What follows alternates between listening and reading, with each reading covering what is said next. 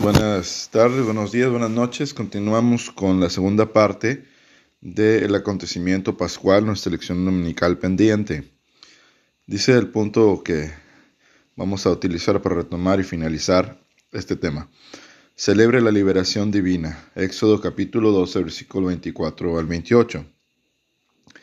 Dios quería que los acontecimientos de esa noche se grabaran en la memoria de su pueblo, por lo que dio instrucciones para que la Pascua fuera un mandato que observaran las generaciones futuras. Cuando los israelitas entraran en la tierra prometida, debían seguir celebrando la Pascua. La celebración de la Pascua cada año serviría un gran propósito. Los niños preguntarían el significado del ritual. Cuando lo hicieran, los padres hablarían de la manera milagrosa en que Dios había liberado a sus antepasados. El acontecimiento y su profundo significado no se perderían con las generaciones venideras. Los padres, tutores y otros miembros de familia cristianos deben sentir esa misma responsabilidad respecto a la salvación que Jesucristo proporciona. Deben esmerarse por inculcar en sus hijos la importancia del sacrificio de Cristo. Pregunta de participación. ¿Cuáles son algunas maneras en que los cristianos continúan conmemorando las grandes obras de Dios del pasado entre nosotros? Parte 3. Manifestación del poder de Dios. La muerte visita a los egipcios. Éxodo capítulo 12, versículo 29 y 30. Dios no concede inmunidad a aquellos que se niegan a arrepentirse y a recibir la liberación de sus pecados. Ninguna parte está exenta de la paga del pecado. Ninguno es tan rico ni tan poderoso como para librarse de su juicio. Ninguna persona es tan justa o humilde que pueda ser eximida de las consecuencias de sus pecados. Sin la salvación, sin la salvación que Dios provea a través de la sangre de Cristo, cada ser humano enfrenta el mismo resultado, el juicio y la separación eterna de Dios. Pregunta de participación. ¿Cuáles son algunas de las consecuencias del pecado en esta vida? Siguiente punto. Dios libera y bendice a Israel. Éxodo capítulo 12, versículo 31 al 36. La plaga final en Egipto resultó conforme al plan de Dios. Faraón hizo llamar a Moisés y a Aarón y los instó a hacer dos cosas, salir de Egipto y bendecirlo a él al partir. Éxodo capítulo 12, versículo 31 y 32. Los egipcios de esa época consideraban a Faraón un dios, por lo tanto, fue muy significativo que les pidiera una bendición del Dios de Israel. Los egipcios rogaron a los israelitas que abandonaran su país de inmediato, y con la prisa ellos no tuvieron tiempo de hornear pan.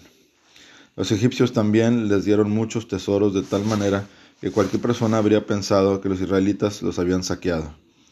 Los israelitas salieron victoriosos sobre sus captores por el poder de Dios. Fueron 600.000 israelitas que salieron de Egipto, sin contar las mujeres y los niños. Versículo 37. Algunos comentaristas calculan que el número total pudo haber sido más de 2 millones de personas. A ellos le siguieron un grupo también grande de personas que no eran judíos. Versículo 38.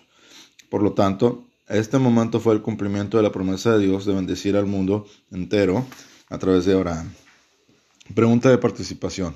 ¿Por qué cree que algunas personas de Egipto dejarían su propio país para irse con los israelitas? Sección ¿Qué nos dice Dios? Después de 430 años, Israel estaba libre de la esclavitud. Éxodo capítulo 12, versículo 40 y 41. Y Dios quería que recordaran este milagroso acontecimiento. Con este fin, ordenó que la Pascua se celebrara todos los años para todas las generaciones, o por todas las generaciones. Versículo 42. De manera similar, hoy en la Cena del Señor conmemoramos nuestra liberación bajo un nuevo pacto. Sección final, el ministerio en acción.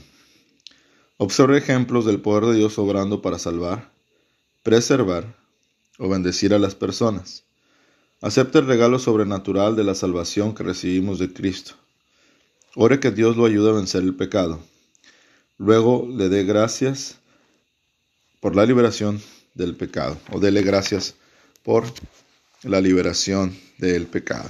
Padre eterno, gracias te damos en esta tarde por tu palabra. Ayúdanos a recordar los hechos grandes de salvación que tú has hecho en nuestras vidas. Ayúdanos a seguir adelante combatiendo el pecado, Señor, y confiando en el poder de tu fuerza, en la sabiduría de tu palabra. Bendito seas tú por siempre, Jesucristo de Nazaret. Tú eres nuestra confianza y gracias por habernos libertado de una vida vana, idolátrica, sin sentido, y darnos un llamado para una vida nueva o novedad de vida. Amén. La paz de Cristo sea con ustedes. Dios les bendiga. En la sección de este canal, en la parte de, descripción, hay unos datos de PayPal y una cuenta de Banco Azteca para los que están en México. Pues si gustas cooperar, si gustan cooperar con una ofrenda para nuestro ministerio, el Señor te multiplique.